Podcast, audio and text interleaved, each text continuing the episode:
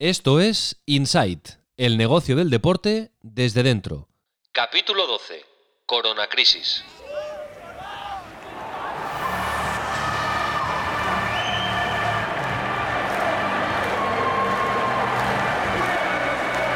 Inside con Raúl Gimos.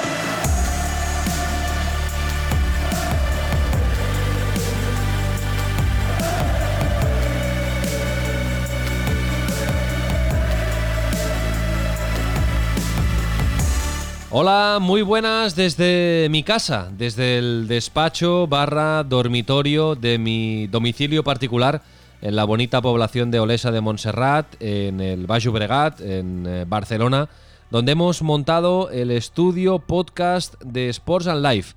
Hoy, episodio confinado, familiar y de pura actualidad. Bienvenidos al capítulo 12 del primer podcast en castellano dedicado al negocio del deporte.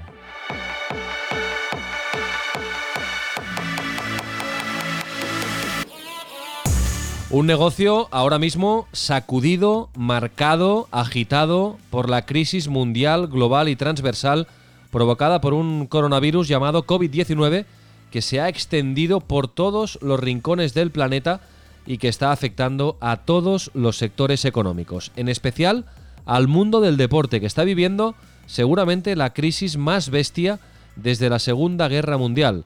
Una alerta global que ha provocado la suspensión de decenas y decenas de competiciones de todo tipo, con unas repercusiones económicas difíciles de calibrar ahora mismo. De todo esto vamos a hablar hoy en Insight Sports Business, en este capítulo especial dedicado a los efectos devastadores del eh, coronavirus en el universo deportivo. Toda la información, la última hora, con Marcos López. Los assets de Sports and Life, ¿cómo lo están viviendo? Escucharemos a Iniesta, Brahim, Samper, Junior y Dani Romera. Un caso real y concreto, con Cristian Llorens, el director de la Maratón de Barcelona, suspendida y aplazada hasta el 25 de octubre. Columna de opinión de un experto, Mar Menchen, de Palco 23. La bolsa con Lorenzo Serratosa, de Zona Value Club. Y la crisis, ya lo sabéis, agudiza el ingenio. Lo demostraremos con Álvaro de Grado. Hoy en Insight, especial Corona Crisis. Inside, un podcast de Sports and Life. Vamos eh, rápidamente con las últimas eh, noticias, la última hora, la actualización de los efectos eh, del coronavirus en el mundo del deporte y también con las reflexiones de Marcos López y Mar Menchen. Pero antes, hasta para relajarnos un poco, porque está el panorama un poco estresado en general, recordar que tenemos un concurso en marcha con una camiseta firmada por Brahim Díaz como premio. Si queréis entrar en el sorteo de la camiseta, lo podéis hacer vía Twitter o vía Instagram. Tenéis dos vías. Vía Twitter recomendando el podcast con el hashtag InsightSB, nuestro hashtag oficial. Y además nos tenéis que seguir en Twitter. Por lo tanto, dos condiciones, recomendar el podcast con el hashtag y follow a Sports and Life en Twitter. Y vía Instagram, más o menos lo mismo, hacer un comentario a la publicación del sorteo en Instagram y seguirnos vía Instagram. Podéis escoger una de las dos vías o las dos, porque así tendréis más opciones. Tenéis tiempo hasta el día 31 de marzo, todo el mes de marzo, y el ganador lo anunciaremos el jueves 2 de abril en el Insight número 14. Y para demostraros, vamos a desengrasar un poco, para demostraros que hoy estamos grabando desde, desde casa y también para entretener un rato a la parroquia y a la familia, mi hija mayor, Alba, os va a animar a participar en este concurso. Adelante, Alba. Hola, soy Alba. Os invito a participar en el concurso. Es muy chulo. Muy bien, Alba. Muchas gracias. Luego vuelve y despides el programa. Avisa a tu hermana Arlet, ¿vale? Vale. Inside Sports Business. El otro lado del deporte. Señor Marcos López. Hola, muy buenas. Hola, muy buenas, Raúl. ¿Qué tal? ¿Cómo estás? Confinado como todos, imagino, ¿no? Pues sí, aquí en el estudio casa, hoy, es lo que toca y haciendo un programa especial que también es lo que toca, ¿no? Cómo, cómo está afectando este virus al mundo del deporte. Déjame preguntarte, Marcos, antes de explicar la última hora, porque claro, hay tal de goteo de noticias en los últimos días, eh, es incesante eh, todo lo que nos explican sobre cómo afecta este virus a las competiciones deportivas, al negocio del deporte, que vale la pena hoy hacer F5 y actualizar y, ponernos al día de, las certezas y las incertidumbres que hay en el mundo del deporte. Pero antes déjame preguntarte, Marcos, tú que llevas eh, muchísimos años en, en este negocio, en el periodismo deportivo, ¿habías vivido algo similar en tu vida? Jamás, jamás y espero no tener que vivirlo nunca más, pero una situación sanitaria de esta dimensión, de este alcance, de esta globalidad, nunca en mi vida y evidentemente trasladado al ámbito deportivo en absoluto. Estamos ante una situación que nos va a marcar un antes y un después en todos los órganos de la vida y el deporte es un factor muy importante de la vida, evidentemente, pero nunca, jamás jamás había vivido algo así, espero no tener que vivirlo ni yo, ni nadie, ni toda la gente que nos rodea, ni toda la gente que nos escucha, ni toda la gente que está en el mundo, una situación tan terrible como la que estamos viviendo ahora mismo. Además, Marcos, estamos, eh, digamos, en medio de, la gran tormenta del epicentro de esta pandemia y lo más preocupante, eh, tampoco queremos alarmar al personal, pero es que no sabemos cómo va a evolucionar y cómo va a continuar afectando al mundo del deporte. Sí sabemos todo lo que ya ha afectado, porque se han cancelado, diría que la gran mayoría de competiciones deportivas eh, importantes, menores, eh, de cualquier tipo que hay en el mundo. Hay una incertidumbre muy grande con los Juegos Olímpicos, ahora lo hablaremos, pero sí sabemos cómo ha afectado. Pero claro, no sabemos cómo va a continuar afectando. Y, y seguramente cada semana en Insight Sports Business tendremos que apretar el F5 para ir actualizando. Por supuesto, eh, es imposible de, detectar mm, en la medida en que, en que cómo va a afectar, porque es una situación tan dramática, tan terrible desde el punto de vista humano y desde luego se, traslada a todas las circunstancias de, la vida, desde el punto de vista de la industria, desde el punto de vista del juego, que no hay precedentes, no existen precedentes de este nivel. Por ejemplo, la Eurocopa acaba de ser suspendida, la próxima Eurocopa que se tenía que disputar este 2020 en 12 ciudades distintas, imagínate, 12 ciudades distintas de Europa, era una Eurocopa multisede y ha quedado aplazada un año. Y es algo que ocurría y por vez primera en los 60 años de competición que, está, que está registrada este, este torneo. Eh, no sabemos cómo va a afectar, lo que sí que sabemos es lo que está afectando ahora, pero eh, las secuelas de este virus van a ser, eh, insisto, y no quiero ser alarmista, pero van a ser dramáticas porque va a cambiar eh, todo lo que entendemos el deporte, el juego, la competición, la industria, lo va a cambiar porque sus efectos son realmente devastadores. Bueno, primera certeza, la acabas de comentar, es de esta semana, la Eurocopa eh, aplazada hasta 2021. Básicamente, Marcos, es una decisión que toma la UEFA para que se puedan terminar, si es posible, que está por ver, las competiciones domésticas y también la Liga de Campeones.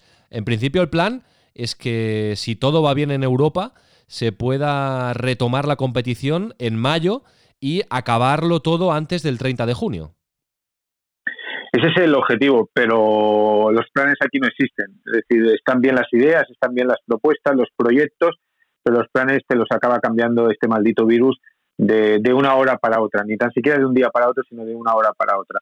No solo se ha cancelado, se ha aplazado o se ha retrasado la Eurocopa, que era fundamental para ganar tiempo, para ganar espacio, para ganar fechas, para que acaben los, los torneos nacionales en toda Europa, sino que también se ha cancelado y se ha aplazado y se ha suspendido la Copa América, porque era fundamental eh, que las dos grandes competiciones de selecciones que se iban a disputar este verano eh, se avanzaran y dejaran todo ese hueco libre en el calendario, porque hay muchos jugadores sudamericanos, muchos deportistas sudamericanos que están actuando, como es evidente, en Europa. No es casualidad que tanto la próxima Eurocopa del 2021 como la próxima Copa América que se disputa en Colombia y Argentina también en, dos sedes eh, sean en las mismas fechas, del 11 de junio al 11 de julio del 2021. Lo que intentan eh, ambas instituciones es ganar tiempo y dar la posibilidad, que no sabemos si se va a poder hacer, de que las, eh, las ligas nacionales y que la Liga de Campeones, que es el gran negocio económico del fútbol profesional mundial, se pueda terminar ¿Cómo se va a terminar? Tampoco se sabe.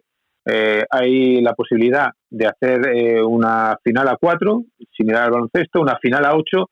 Eh, todos los escenarios quedan abiertos porque, insisto, esto cambia de una hora para otra. También hay un efecto dominó, por ejemplo, en 2021 hay Eurocopa de fútbol femenino, veremos cómo se encaja en el calendario.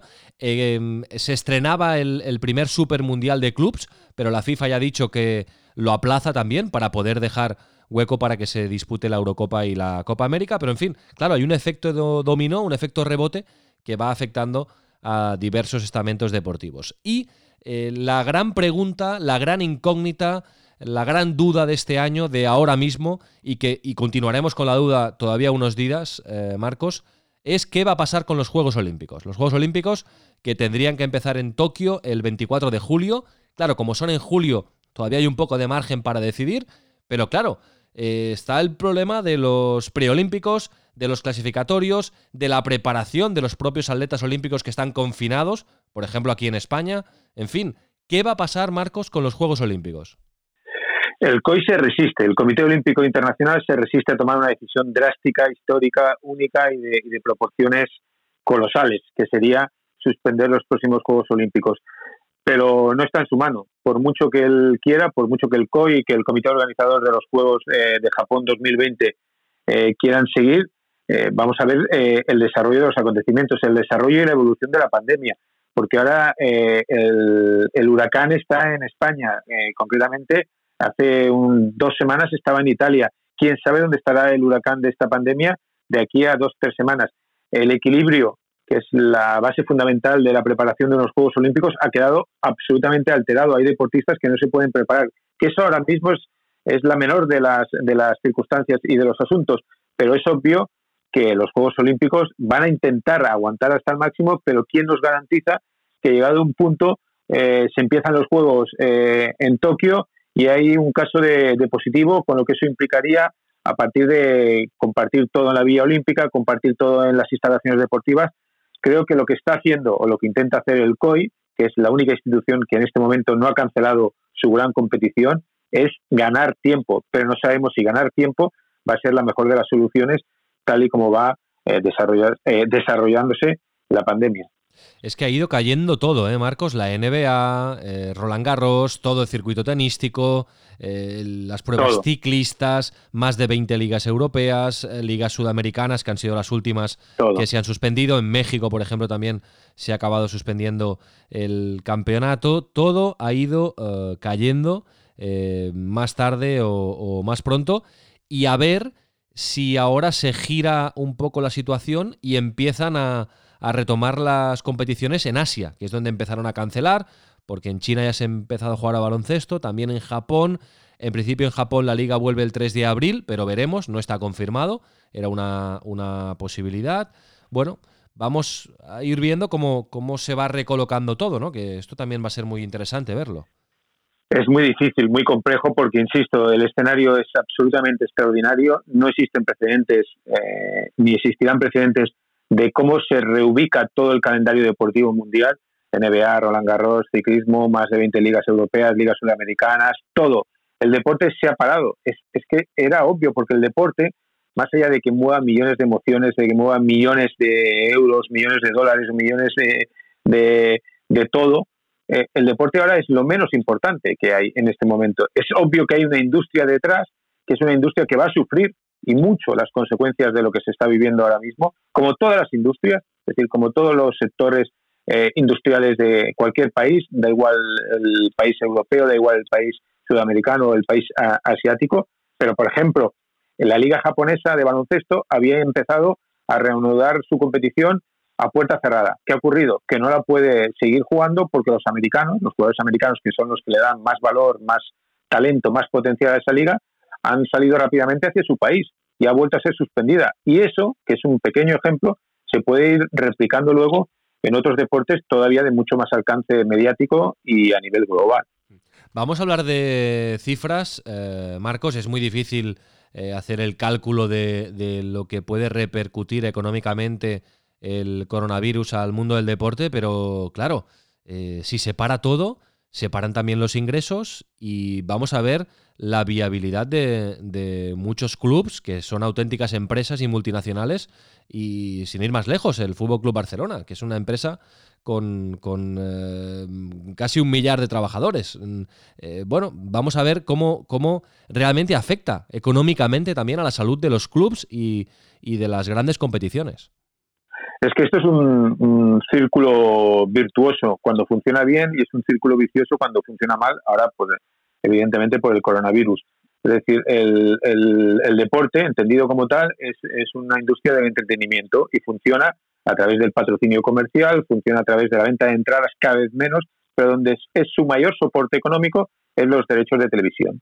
Si no hay partidos, no se pueden transmitir los derechos de, eh, no se pueden transmitir los partidos, los clubes no cobran los derechos de televisión y clubes que son auténticas multinacionales, como es el caso del Barça, del Madrid, del United o, el Bayern Múnich en, en, Alemania, pueden asumir estas ciertas pérdidas que van a tener sí o sí. El Barça tenía previsto facturar mil millones de euros esta temporada. Eso es imposible ya de alcanzar.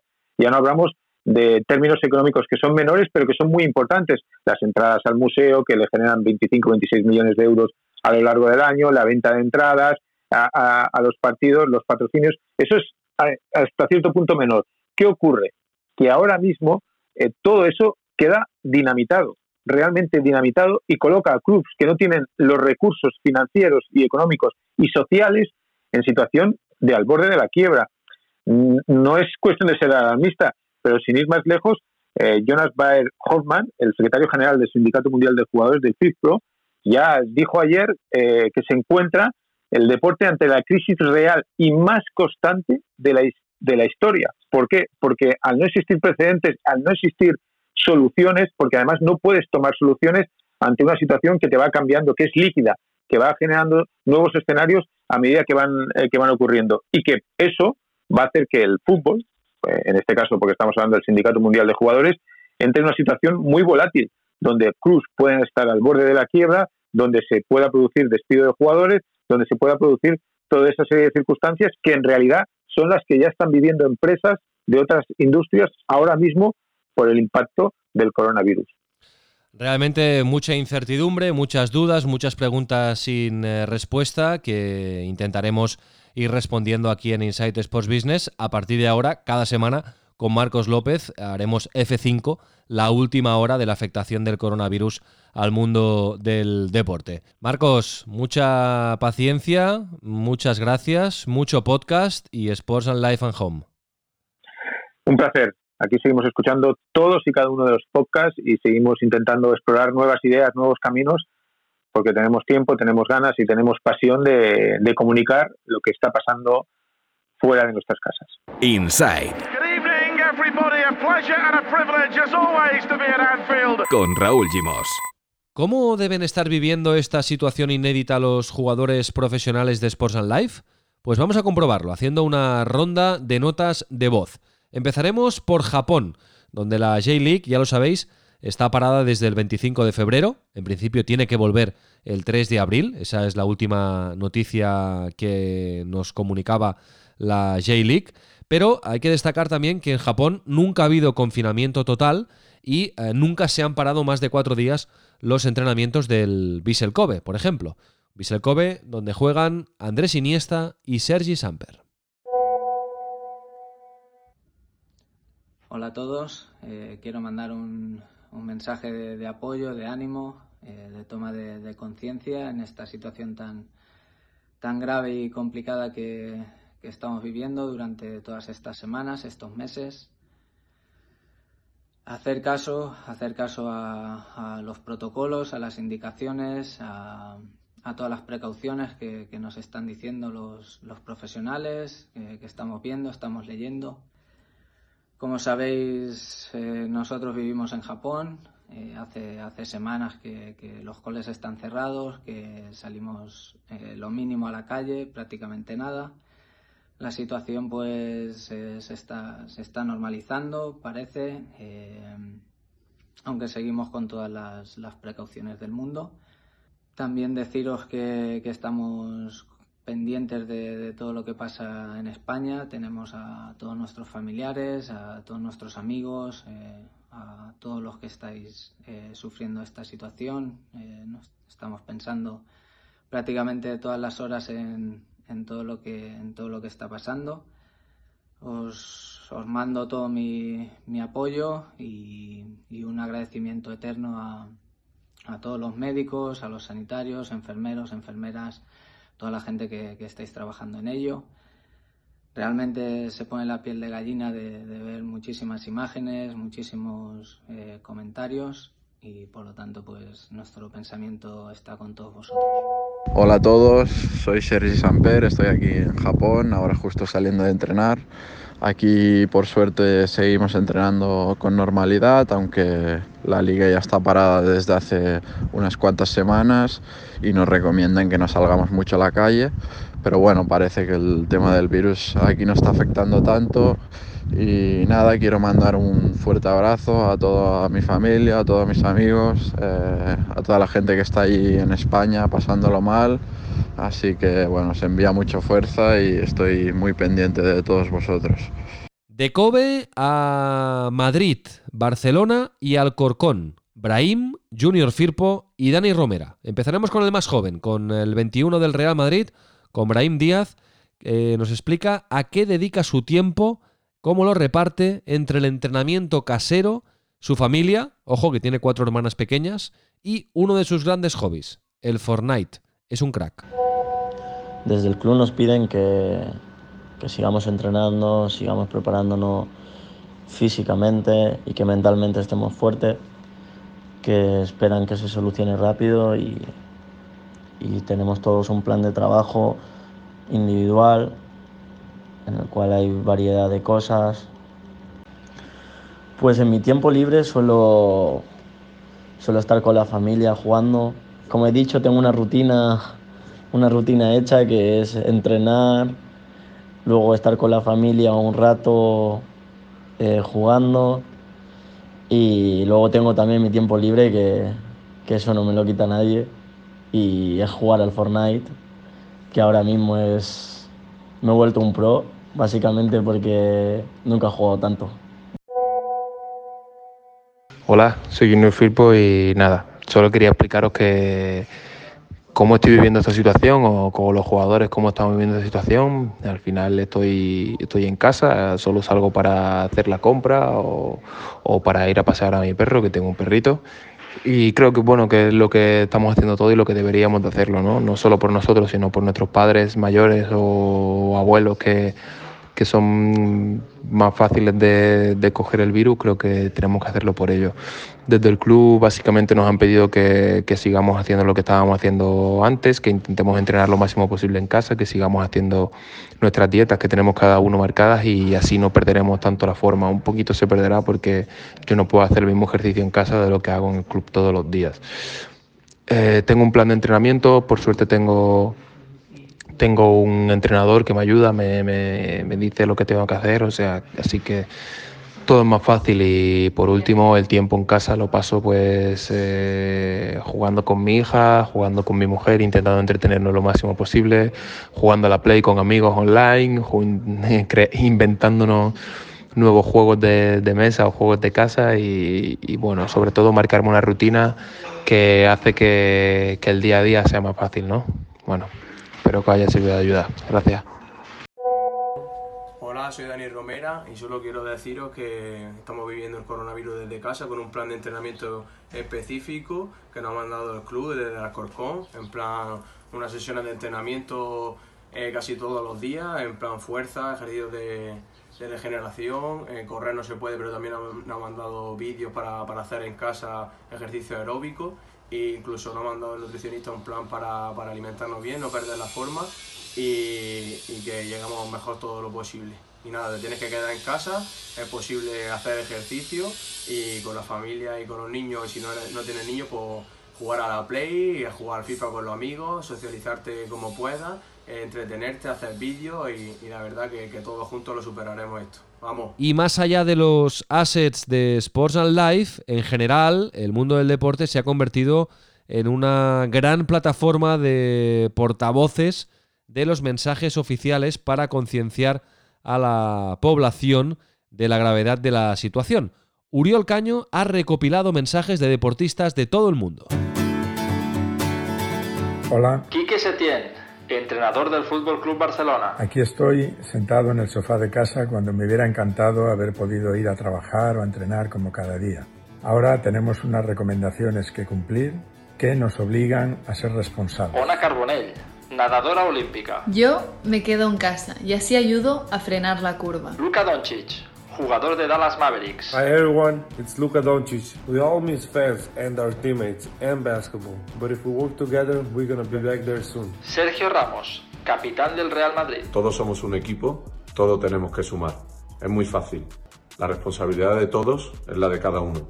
Yo me quedo en casa. Luis Suárez, delantero del Fútbol Club Barcelona. Si todos juntos podemos luchar contra esto, vamos a poder seguir disfrutando de nuestra vida, de poder disfrutar de nuestra familia, de nuestros amigos, para poder seguir hacia adelante. Hacer caso desde ahora, eh, lo que te dicen ahora, estar encerrado, mantener la higiene, eso es importantísimo. Carolina Marín, campeona olímpica de badminton. Dadas las condiciones en las que estamos ahora mismo todos, yo entreno en casa, tenemos que adaptar lo mejor posible para perder menos tono muscular. Yo para mí mi opinión es que los Juegos Olímpicos se pospongan. Vicky Losada, jugadora del Barça. Ante la difícil situación que nos está tocando vivir, eh, creo que tenemos que ser conscientes de la gravedad. Por eso yo me quedo en casa, eh, espero que vosotros también lo hagáis. Eh, así que nada, mucho ánimo a, a, la gente infectada y un abrazo muy grande. Pau Gasol. Como sabéis, provengo de una familia del sector sanitario y desde muy pequeño he conocido su labor muy de cerca.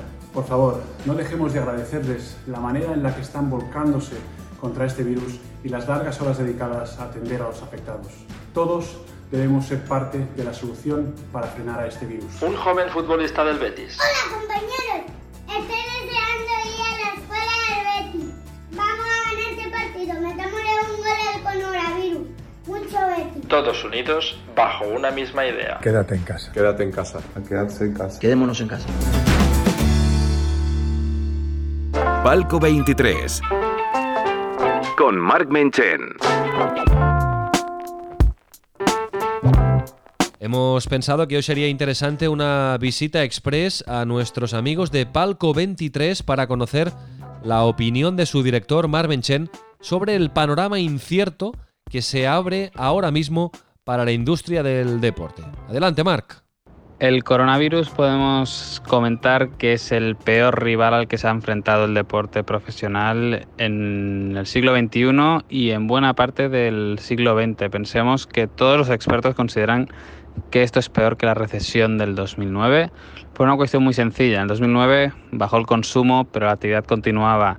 En la actualidad nos enfrentamos a una cuestión que ha dejado competiciones por el camino, Mutua Madrid Open, el Godó, la ATP seguramente no pise España este año, MotoGP, Fórmula 1 están sufriendo para definir su calendario y el fútbol profesional todavía no sabe cuándo podrá retomarse y cuándo podrá acabar la temporada. Es una cuestión inaudita. Pensemos que un contrato de patrocinio, un contrato de televisión, jamás ha contemplado estos supuestos y ahí es donde radica el gran problema del, del deporte. Veremos qué es lo que sucede. Recordemos, el deporte es perecedero, por lo tanto, lo que no se ha hecho ya no se va a recuperar, va a haber importantes pérdidas económicas, pero no olvidemos que el deporte continúa siendo un gran producto de entretenimiento y confiamos, por el bien de la industria, por el bien de todos, que cuando vuelva a la normalidad, las gradas se llenen, los televisores vuelvan a encenderse con fútbol en directo y el negocio continúe rodando.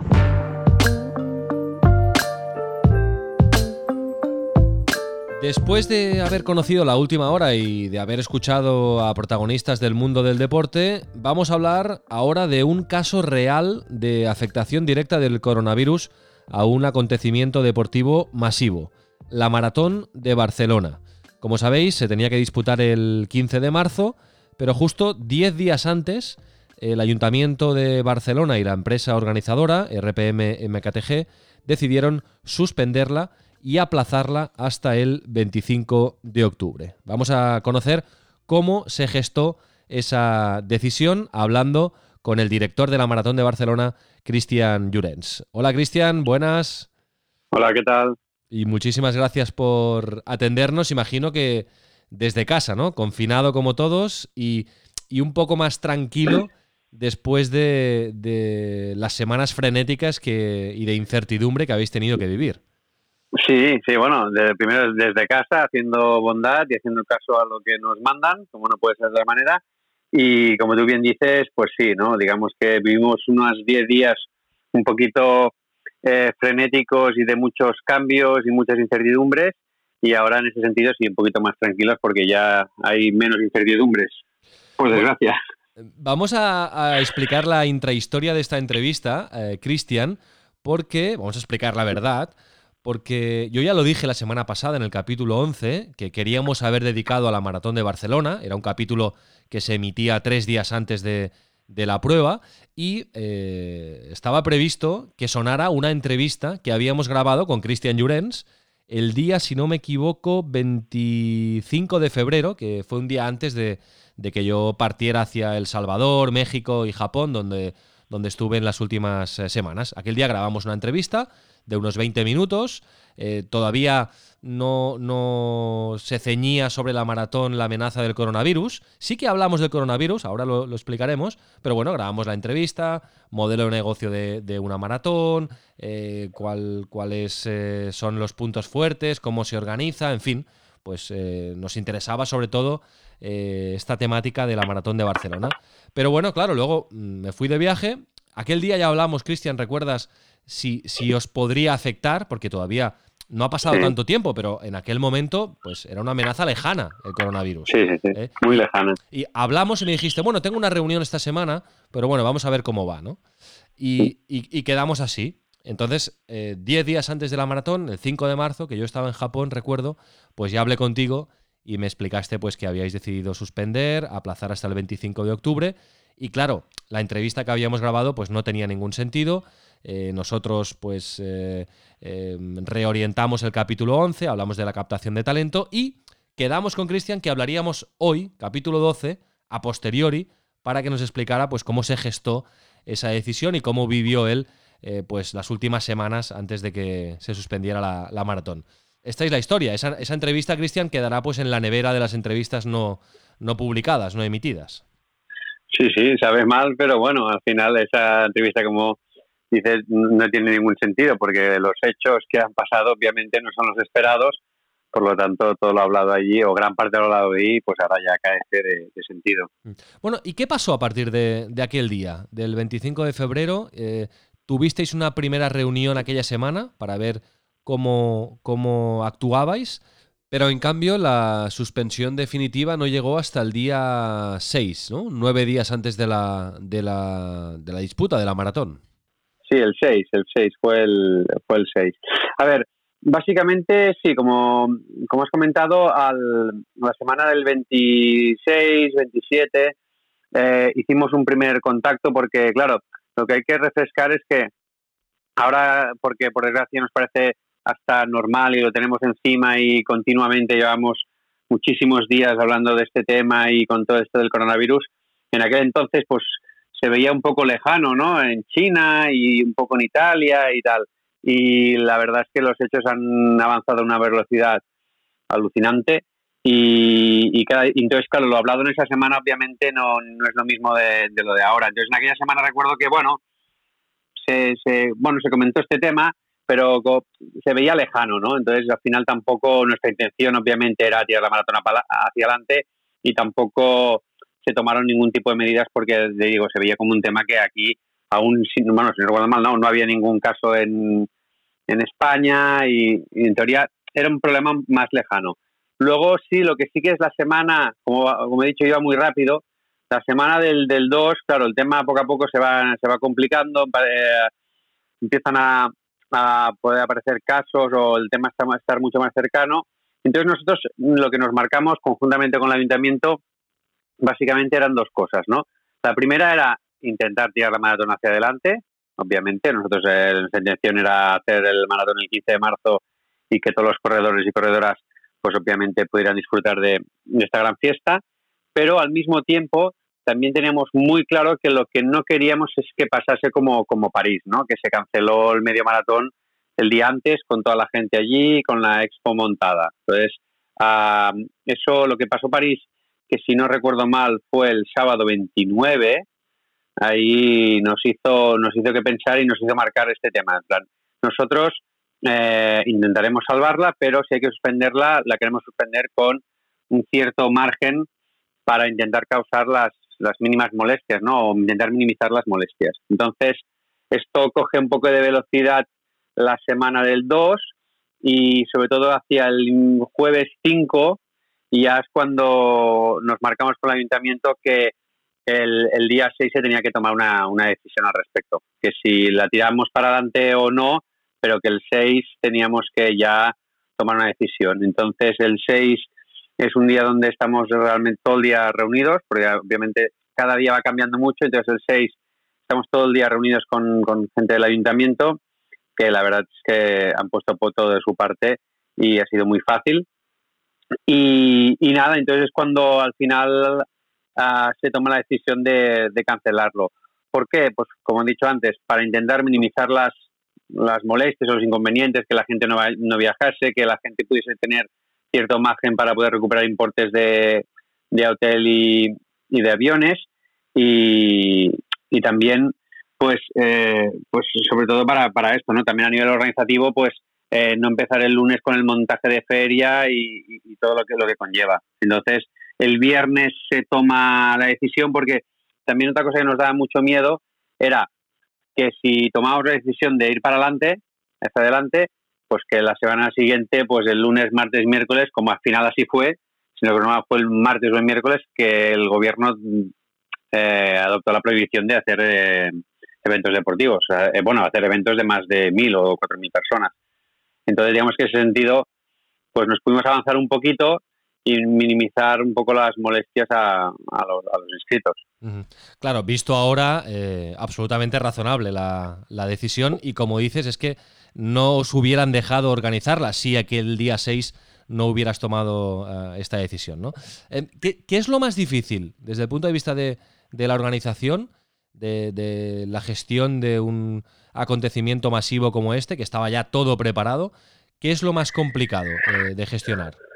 Bueno, en primer lugar, para mí la, lo más difícil es intentar no equivocarte, ¿no? Ahora, entre comillas, y por desgracia, de, la, el, tiempo nos ha dado la razón y no nos hemos equivocado, pero en aquel entonces todo era un poco más incipiente y, no teníamos tan claro que llevase así, ¿no? Entonces, lo primero de todo era tomar la decisión correcta y no ser extremadamente alarmistas, ¿no? Porque si no recuerdo mal fue la primera gran evento o gran maratón que había en España que, que, toma, que tomaba esa decisión.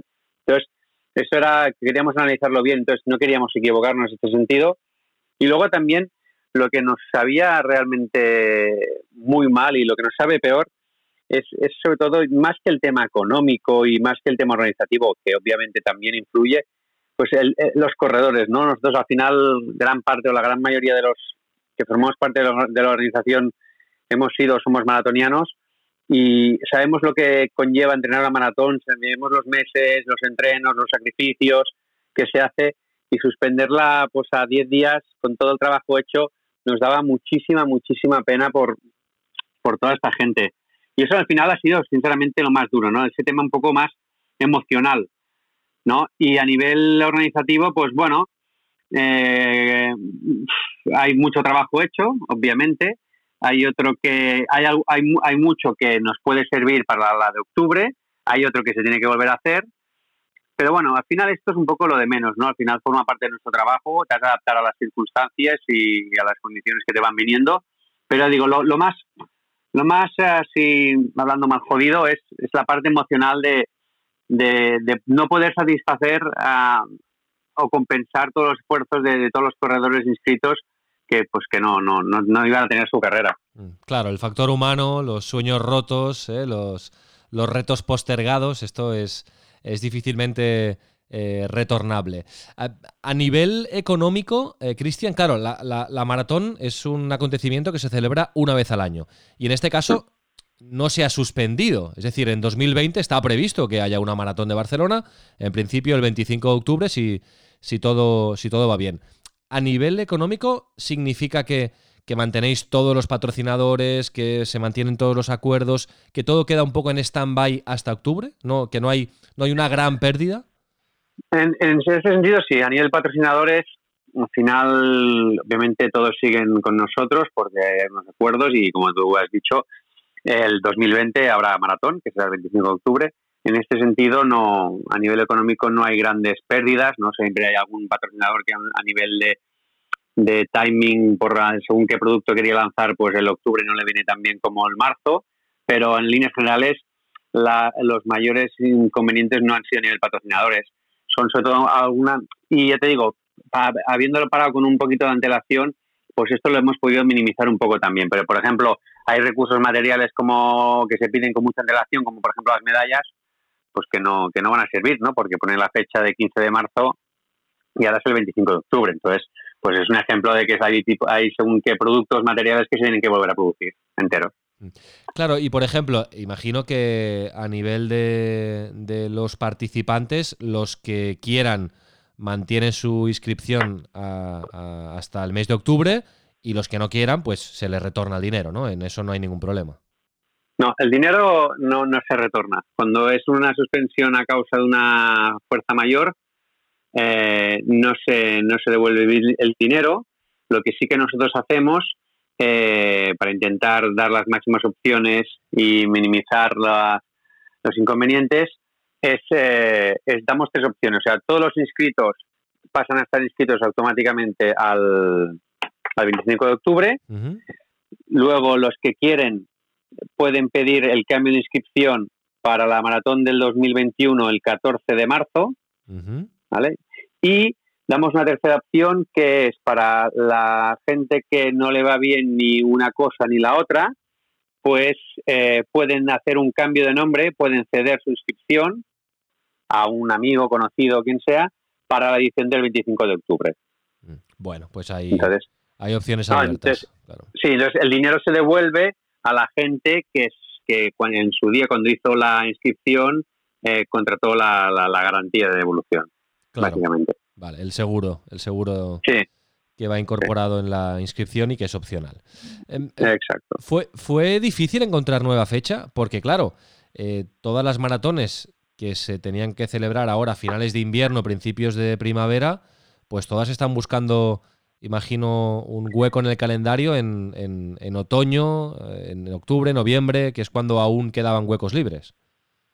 Sí, a ver, nosotros, eh, nosotros al final fuimos los primeros, ¿vale? Entonces, en este sentido, eh, bueno, la fecha, los demás no, no, no sabíamos nada, pero al final la, gran el gran inconveniente que tiene Barcelona es la ciudad, ¿no? No es fácil encontrar una fecha en Barcelona por todo lo que pasa en el día a día, por los múltiples compromisos que tiene la ciudad a nivel deportivo y a, todos los niveles.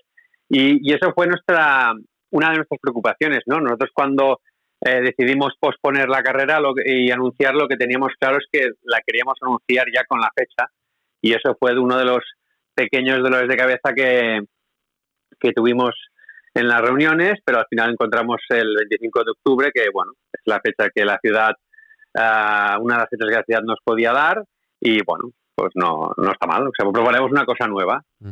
Eh, ¿Puede que consigáis una mejor participación que en el mes de marzo? ¿Habéis hecho alguna especie de, previsión de lo que puede ser la participación en el mes de octubre? ¿Creéis que va a ser similar, que se puede incrementar, que se puede reducir? Pues la verdad no lo sabemos, es una incógnita. Le, hemos pensado, pero no tenemos ningún tipo de, sinceramente, argumentos fiables para decir, oye, queremos que irá mejor, queremos que irá peor. No lo sé, es un test, es un test obligado, obviamente, que nunca nos hubiera gustado experimentar, pero bueno, lo vamos a ver. Yo creo que habrá gente que se inscriba que quizás en marzo nunca se hubiera inscrito porque no le va bien y se inscriba ahora en octubre y obviamente habrá gente inscrita para el mes de sea que, en octubre no irá bien y que se y pasará al, al, marzo siguiente no lo sé, es es una, incógnita que, bueno, estaremos expectantes, a ver. Recuerdo que en la entrevista que, que está en la nevera, Cristian, hablábamos de la Maratón de Londres, que se tenía que disputar el 26 de abril y que era la maratón de las maratones eh, se nota que estás en casa, ¿eh? Con, los perros. Sí, sí perdón. Mira que estoy lejos, ¿eh? Pero No pasa nada, no pasa nada. Em, pues bueno, la maratón de Londres, el duelo Kipchoge-Bekele, que tanto prometía, eh, seguramente la maratón más a nivel económico con más impacto del mundo, pues también se ha suspendido. o sea que no, el coronavirus no, no ha perdonado, no ha hecho distinciones. Sí, sí, no, no, está claro. Nosotros fuimos los primeros, pero por desgracia detrás de nosotros han ido absolutamente todos. Yo creo que a día de hoy no queda casi ningún evento deportivo que esté aún firme en el mes de abril, seguro, y casi que mayo tampoco. Entonces, si no recuerdo mal, eh, creo que Londres va a ir a primeros de octubre. El 4 de octubre, sí. El 4, ¿verdad? Sí. Y bueno, esperemos que el gran duelo se vea el 4 de octubre, que no, no fallen ni, ni Bekele ni Kipchoge. Pues mira, al final, hemos, al final, por desgracia, estamos todos en el mismo saco y, iremos a adaptarnos. Será un octubre bastante, bastante corredor de todo el mundo. Además, Cristian, eh, toda esta situación eh, ha coincidido en el tiempo con, un, con, con, el concurso para adjudicar la organización de la Maratón de Barcelona eh, a partir de, del año que viene, el, trienio 21-23, con dos años opcionales más. ¿no? Em, de hecho, teníamos que saber, no sé si esta semana, pero muy pronto, quién era la empresa ganadora que, que optaba a organizar la, maratón los próximos años. Y hay dos, empresas que os habéis presentado al concurso. Una es la, tuya, la vuestra, RPM MKTG, que lleva organizando la maratón desde, desde 2006, ¿no? desde que se reactivó la maratón de Barcelona. Y luego opta también en este concurso eh, una multinacional como es Ironman, que organiza otras maratones en el, y otras pruebas en, eh, en, el, en el mundo. Bueno, Mm, el, concurso ya está cerrado, ya presentasteis vuestras eh, eh, ofertas, vuestras propuestas. Explícanos un poco cómo funciona esto, cuáles son los timings y bueno, y qué esperáis que, pase y cuándo, eh, cuándo, sabremos algo. Pues esa pregunta también me hago yo, porque obviamente ahora en estos días, la semana que viene, es cuando en teoría, si todo hubiera ido normal, eh, estaba previsto tener una respuesta, una resolución al, al, concurso. Lo que pasa que con este confinamiento, la verdad es que no, lo sé, no, no, no, tengo noticias. Es un tema que obviamente está ahora está en manos del ayuntamiento y la verdad desconozco cómo lo están afrontando o cómo lo, lo van a afrontar. No sé si van a, entiendo que un poco se va a posponer la decisión, pero claro, es un concurso que como hay una parte del concurso que está valorada por un jurado una comisión de expertos que se llama y, la verdad que no sé cómo lo van, lo van a hacer, no sé si van a reunir de manera telemática o, no lo sé. Estamos un poco a la expectativa de que nos digan un poco qué plazos o qué términos o cómo lo van a hacer dada la situación en la que nos encontramos ahora. Mm. Claro, es un contrato eh, valorado en 6,75 millones de euros. Eh, si se prorroga, pues llegaría a los 11,2 millones de euros. Eh, vosotros presentáis el aval de vuestra experiencia, eh, vuestra solvencia a la hora de organizar la maratón, de haberla hecho crecer en todos estos años, pero bueno, hay un competidor como Ironman que viene de fuera y, no sé si consideras que hay partido. Bueno, partido siempre hay, porque eh, nunca puedes dar nada por hecho y por ganado antes de jugarlo, para empezar. Y luego en este caso, ah, obviamente el, rival tampoco es con cualquiera, ¿no? Digamos que es una gran empresa multinacional con experiencia en eventos deportivos de todo tipo por todo el mundo y entonces es un partido interesante de jugar donde las cartas están echadas y ahora ya los que les toque decidir eh, deben decidir. Hombre, yo en el fondo a nivel personal tengo muchas ganas ya de saberlo porque esta incertidumbre pues tampoco es divertida. Pero bueno, al final todo sigue su curso y cuando se tenga que saber se sabrá y, veremos a ver cómo ha ido. Bueno, y para acabar, Cristian, otro día eh, ya hablaremos, quizá cuando se acerque la fecha de la maratón, pues de lo que hablamos en aquella entrevista, ¿eh? de un poco el modelo de negocio de, una empresa que organiza una maratón y, eh, la relación con los patrocinadores, todos estos temas, ¿no? Pero te quería hacer una última pregunta porque últimamente se está hablando mucho de la maratón de Valencia, que es la maratón en España que que reúne a, más gente. De hecho, han cerrado ya inscripciones. Es en noviembre y han cerrado inscripciones ya con 30.000 corredores. ¿Cuál es el...? Cuál, eh, tiene un circuito muy rápido, eh, es una maratón muy popular donde pasan muchas cosas, pero ¿cuál es el secreto un poco del éxito de la maratón de Valencia? ¿Por qué en Valencia corre más eh, gente que en Madrid o que en Barcelona? Bueno, yo creo que Valencia es, el resultado del fruto de, de muchas cosas, ¿no? De muchas cosas que son todas ellas muy importantes y si las reúnes a todas juntas encima, pues bueno, el resultado es, el que es. Al final, uh, Valencia están haciendo muy bien las cosas, tienen unas ideas muy claras y saben cómo hacerlo, cosa que es muy importante. Luego también reúnen un respaldo económico muy importante con un mecenas, una fundación de Juan Roch, el dueño Mercadona, pues que obviamente eso ayuda porque tienes recursos, se puede decir, entre comillas, casi ilimitados para poner a, para llevar a cabo todas las ideas. Le digo, tanto importantes son las ideas como los recursos para llevarla a cabo. Y luego, obviamente, como no puede ser de otra manera, también tienen el respaldo a nivel institucional uh, absoluto, ¿no? Entonces, si reúnes esas tres, eh, estas tres condiciones ya de por sí muy importantes en el mismo en el mismo momento y vas haciendo un trabajo de años, pues bueno, el resultado ahí está y simplemente hay que felicitarles por conseguir reunir estos tres factores tan importantes y por llevarlo a cabo pues, de la manera que lo están llevando. Muy bien, Cristian. Eh, nada, mucha paciencia. Eh, muchísimas gracias por atendernos desde, desde casa y estaremos atentos en Insight Sports Business a, a la resolución del, del, concurso y cuando llegue el mes de octubre, ojalá también a la, a la Maratón de Barcelona. Muchísimas gracias. Gracias a vosotros, un placer como siempre. Zona Value Club. Juntos somos más fuertes. Siempre es interesante charlar un rato con Lorenzo Serratosa, el CEO de Zona Value Club, pero si cabe, ahora todavía lo es más porque son momentos pues muy intensos en el ámbito de la inversión eh, financiera. Hola Lorenzo, buenas. ¿Qué hay? ¿Qué tal? ¿Cómo estáis?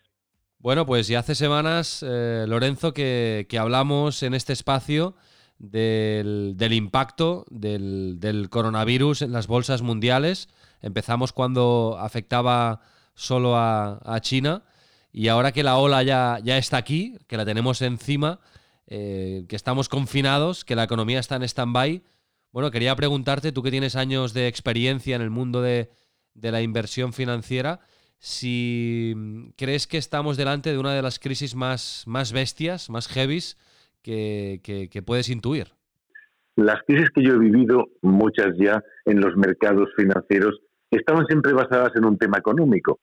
Pues si estallaba la burbuja.com, pues era porque había un problema con ciertas empresas. O si teníamos pues la crisis financiera es porque teníamos problemas con los bancos. Pero esta es una crisis muy diferente porque es una crisis de salud y es una crisis que tiene que ver con un virus y es una crisis que ha paralizado la economía y sobre la cual pues no tenemos ninguna referencia de lo que va a pasar, es absolutamente terra incógnita, ¿no? Y eso es lo que está provocando una caída especialmente fuerte de los mercados, ¿no? Los mercados siempre huyen de la incertidumbre. La incertidumbre es el mayor enemigo de los mercados y lo estamos viendo estos días en el comportamiento de todas las bolsas mundiales. Eh, ¿Tú crees en aquello que, dicen algunos, eh, sobre todo también en el ámbito de los mercados y de la, y de la bolsa, que en, en toda crisis hay una oportunidad? Desde luego que en toda crisis hay una oportunidad y en esta crisis hay una gran oportunidad. Fíjate, te voy a dar un dato y es que, por ejemplo, el SP500, que es el índice americano, ha destruido en un mes el 50% de lo que ha ganado en 11 años. Es decir, de todo lo ganado en 11 años se ha destruido en un mes la mitad. Eso es una barbaridad porque pueden suceder dos cosas. Una, que la economía se recupere tarde o temprano, y eso es lo que pasará. Y entonces no tiene sentido que las cosas, que empresas de altísima calidad estén tan baratas, o el único sentido que tiene es que, bueno, la economía se acabe y el mundo se acabe tal y como lo conocemos, y eso no parece que esté sobre la mesa.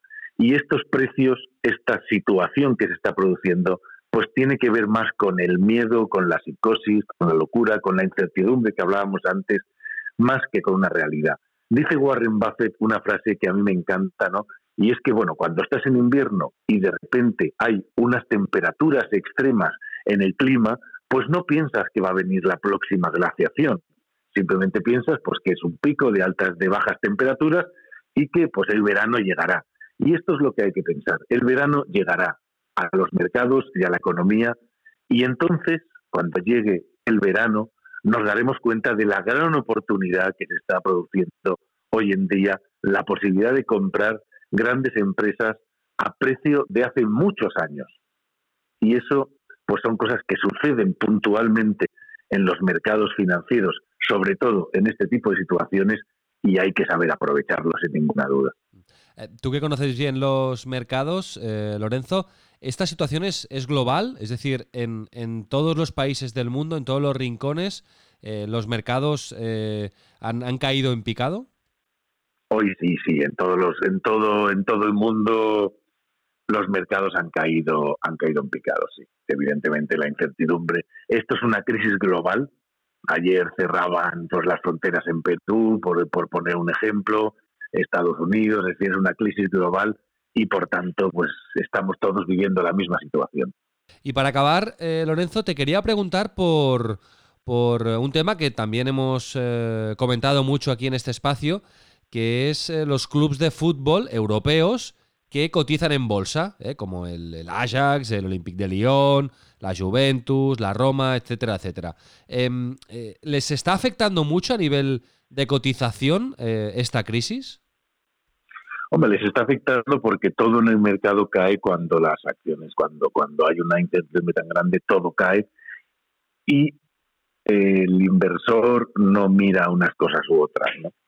Pero es verdad que están bajando muchísimo menos que otras empresas. Las empresas que más están bajando en el mercado pues son las que tienen que ver con turismo, las que tienen que ver con todas las que están alrededor del turismo y, el ocio, pues líneas aéreas, hoteleras, eh, aeropuertos y todo esto. Y los clubes de fútbol, la verdad es que están aguantando bastante bien. El Ajax de Ámsterdam y el Olympique eh, pues están aguantando el tirón bastante bien, pues bajando en el entorno de un 30, de un 40%, que eso para lo que está cayendo es menos que el mercado, con lo cual sí, lo están haciendo mejor. Hoy tenemos al Olympique de, Lyon incluso subiendo un 1,35 cuando tenemos a las bolsas cayendo un 4.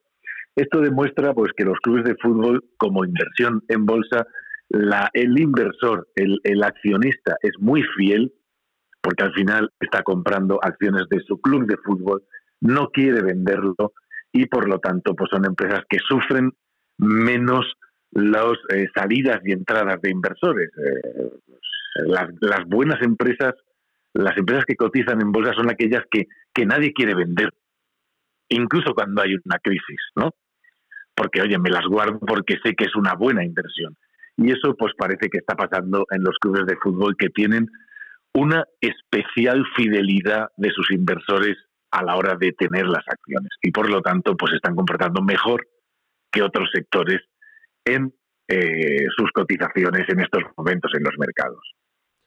Perfecto, Lorenzo. Pues nada, a seguir confinados. Muchísimas gracias y imagino que, también vais desbordados, ¿no? Eh, en, en, Zona Value Club, atendiendo pues eh, preguntas, eh, consultas de, vuestros clientes? Hombre, es un momento en el que hay que estar muy cerca del inversor, Zona Value Group pues estar muy cerca del inversor para apoyarle, sobre todo para pasar el, miedo, el pánico, que es lo que, lo que ahora viene, ¿no? Que viene absolutamente unido a la incertidumbre. Nosotros tenemos un lema y es que unidos somos más fuertes. Y ahora, de verdad, eso es cuando más se ve. Es decir, tomar decisiones de inversión solo, tú solo, frente a esta situación es muy complicado. Cuando estás unido con socios, cuando estás en un club y puedes compartir tu problemática con otras personas que están sufriendo la misma situación y con profesionales de la inversión que también son socios de Zona Value Club y que están pues todo el día en el mercado y pues tienen más idea de cómo comportarse frente a estas situaciones, la verdad es que todo se lleva mucho mejor porque Esto es nuestro, nuestra idea. Juntos se lleva todo mucho mejor, sobre todo a la hora de enfrentarse a estas situaciones tan duras. Es un buen lema, sí señor. Lorenzo, un abrazo fuerte. Hasta la semana que viene. Pues gracias a vosotros. Zona Value Club encuentra las mejores oportunidades de inversión. Únete. Zona Value Club, el club de los inversores inteligentes. Inside con Raúl Gimos. Vamos a ir acabando el capítulo de hoy, este capítulo especial que hemos dedicado a los efectos que el coronavirus está teniendo en el mundo del deporte y vamos a acabar con un toque esperanzador que realmente falta nos hace. Siempre nos habían explicado que en los momentos de crisis, de necesidad, eh, se agudiza el ingenio y, se estimula la, creatividad. Pues bien, ahora que nos toca vivir uno de estos momentos en primera persona, Álvaro de Grado nos va a demostrar que en el mundo del deporte han surgido iniciativas muy chulas que han sobresalido entre eh, suspensiones y toneladas de incertidumbre. Álvaro de Grado, Manchester. Hola, buenas. Hola, muy buenas. ¿Qué tal, Raúl? Bueno, ¿cómo estáis en, UK? ¿Cómo estáis en, Manchester, en Inglaterra? Porque allí ya sabemos que siempre vais un poco por, por la izquierda. ¿Estáis viviendo un poco la misma situación que, que estamos viviendo en España? Sí, más que por la izquierda vamos un poco por detrás, yo creo, ahora mismo, porque todavía no, no es tan, tan obligatorio quedarse en casa, la conciencia social todavía no está no está tan inculcada en todas las familias, se siguen manteniendo muchos muchos trabajos, los comercios siguen abiertos, pero, pero poco a poco van reaccionando, lo hemos visto con, con los aplazamientos deportivos y espero, yo en mi caso estamos en casa, así que espero que, que pronto pues se vuelva normal el hecho de que todo el mundo quede encerrado en sus casas durante, durante un tiempo hasta que todo se solucione. A nivel deportivo, eso sí, Álvaro, afectación total, ¿no? La Premier parada como, como gran estandarte del deporte eh, británico, pero afectación general al mundo del deporte. Sí, sí, la, actualidad deportiva ha quedado totalmente anulada. O sea, todo está anulado, suspendido, no se sabe cuándo va a volver, no se sabe si se van a terminar las temporadas. La, la Premier del Liverpool, que parecía que iba a ser histórica, al final ha quedado en un segundo plano. La vuelta de la eliminatoria de la Champions entre el City y el Real Madrid igual. El último partido que vimos fue muy bueno, pero fue el último, que fue el, el Liverpool Atlético de Madrid el otro día en Anfield y, ahora pues a la espera de, ver lo que sucede. Madre mía lo de la Premier del Liverpool, ¿eh? Madre mía, 30 años esperando para, para tener este, este desenlace cuando la tienen ya casi a, punto de, ponerle el lacito. Tal cual, es que creo que le quedan, si no me equivoco, dos victorias para proclamarse matemáticamente campeones y de la manera en la que lo van a hacer que será pues después de, no sé, un mes, dos meses de parón de, competición, a lo que podría haber sido, que sería casi eh, imbatidos en toda la temporada, menos la derrota del otro día, pues, pues habría, o sea, la, diferencia va a ser abismal por cómo, por cómo lo podrían celebrar, pero bueno, es, lo que hay y es lo mejor para todos y al final el deporte pasa, pasa a otro plano cuando estamos en esta situación. Como no hay fútbol, como no hay Premier, como no hay partidos en Inglaterra, Álvaro de Grado se ha dedicado a, a buscar eh, iniciativas chulas, originales, innovadoras, Álvaro, que han surgido desde el mundo del deporte y hacia la sociedad, ¿no? Para, para poder pasar mejor entre todos eh, estos días de, confinamiento y un poco de, depresión global. Sí, sí, sí, es que como no ha habido fútbol, nos lo hemos inventado. O sea, no ha habido fútbol, así que lo hemos tenido que, que inventar de otra manera o vivirlo de otra manera. Y el mejor ejemplo es lo que hizo el Leganés el otro día, que fue el primero en actuar, porque en su cuenta de Twitter lo que hicieron fue un partido que no se jugó, pues imaginárselo y narrarlo. Lo narraron el Leganés Valladolid a su manera, eh, se inventaron las jugadas, la cuenta de Twitter describió un partido que, que, nunca se disputó, se inventaron jugadas con mensajes subliminales para que la gente se quedara en casa.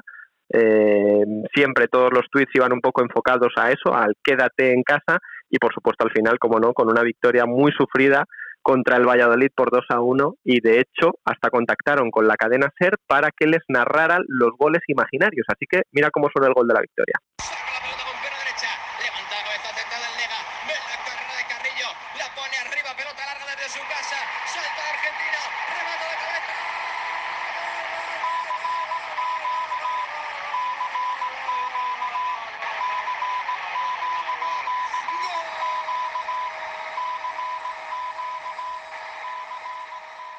Estaba tan bien pensado todo esto que, que fíjate, así es como, como lo montaron. Es una estrategia que ha sido muy, que ha sido muy aplaudida por todos los aficionados. De hecho, siempre, los. Álvaro, eh, Sí. desde el Leganés han trabajado muy bien las redes sociales. Siempre han sido como muy, como muy creativos, ¿no? Muy, han, han tirado mucho de sí, imaginación sí. siempre.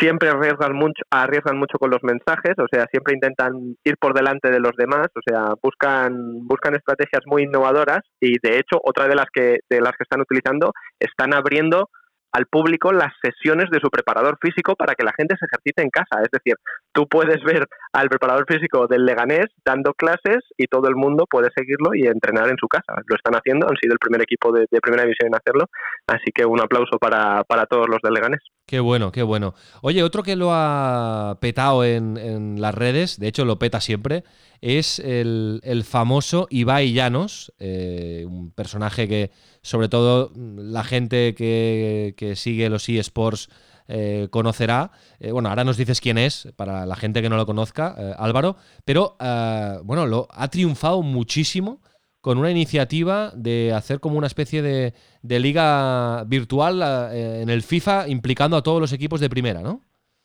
Sí, en teoría se va, se va a disputar este fin de semana. Ibai Llanos es un chico, creo que tiene 24 o 25 años, es un caster de esports, es decir, un narrador de videojuegos. Eh, hace poco fichó por G2, creo que se pronuncia G2, G2, G2, eh, de un equipo de esports y, y a partir de ahí pues está haciendo muchísimos directos en Twitch donde él mismo juega videojuegos con, ahora con futbolistas profesionales, él mismo narra partidas y lo que ha montado es que para este fin de semana los 20 equipos de primera división tengan un futbolista de la plantilla que les represente y que monten pues una mini liga, un campeonato durante este fin de semana que lo van a comentar también comentaristas profesionales. O sea, va a estar Anthony Daimiel, va a estar Miguel Ángel Román, van a estar, no recuerdo quiénes sean los otros, pero vamos, van a estar representados varios de los medios nacionales y lo van a montar así porque tienen el ok de todos los equipos de primera división. De hecho, el otro día, un poco que fue el, el causante de, de- de esta idea, montaron un derby sevillano, un derby sevillano, Betis-Sevilla, en el Betis jugaba Borja Iglesias, en el Sevilla jugaba Sergio Reguilón, el partido acabó 5-5 y lo ganó el Betis con un gol de Borja Iglesias que marcó Borja Iglesias. Así que lo vieron 60.000 personas en directo por el streaming, que son más personas de las que caben en el Ramón Sánchez Pizjuán. Así que te puedes imaginar todo el mundo en sus casas ahora mismo pues consumiendo muchísimo muchísimo producto audiovisual ¿no? en Internet. No se puede hacer deporte, pero se puede hacer e-deporte, e-sports, eso sí, no hay ninguna limitación mientras la red eh, aguante, que de momento eh, es una de las grandes noticias de la semana, está aguantando muy bien, como mínimo aquí en España, la, la red de fibra óptica. Porque, exacto, porque ahora, eh, perdona, antes que como hablamos de- del tema de los esports, el Barcelona, una de las estrategias que ha seguido en estos días ha sido promover más de lo habitual su sección de esports. Eh, el pasado fin de semana tenían un partido contra el Mónaco de la Rocket League Championship y, y lo patrocinaron o lo invitaron a todos los seguidores para que lo siguieran y es la cuenta oficial que tiene el Barcelona de los esports, ya ha superado los 50.000 seguidores y, y, bueno, pues es otro detalle también que están utilizando los clubes que tienen esta sección en sus, bueno, en sus departamentos. Perfecto, pues algunos ejemplos de cómo el mundo del deporte pues también contribuye a- con estas iniciativas originales a que este tiempo difícil, vamos a decirlo así, pase mejor para, para todos. Álvaro, eh, mucha paciencia, muchas gracias, mucho podcast y Sports and Life and Home. A Sports and Life and Home, siempre. Muy bien, un, abrazo. Chao. Inside Sports Business. El otro lado del deporte.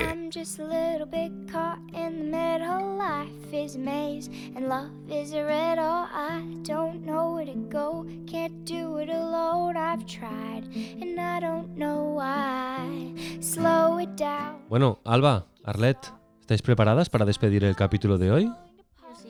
Sí. ¿Tú también, Arlet? ¿Estás preparada? ¿Estás preparada? Sí.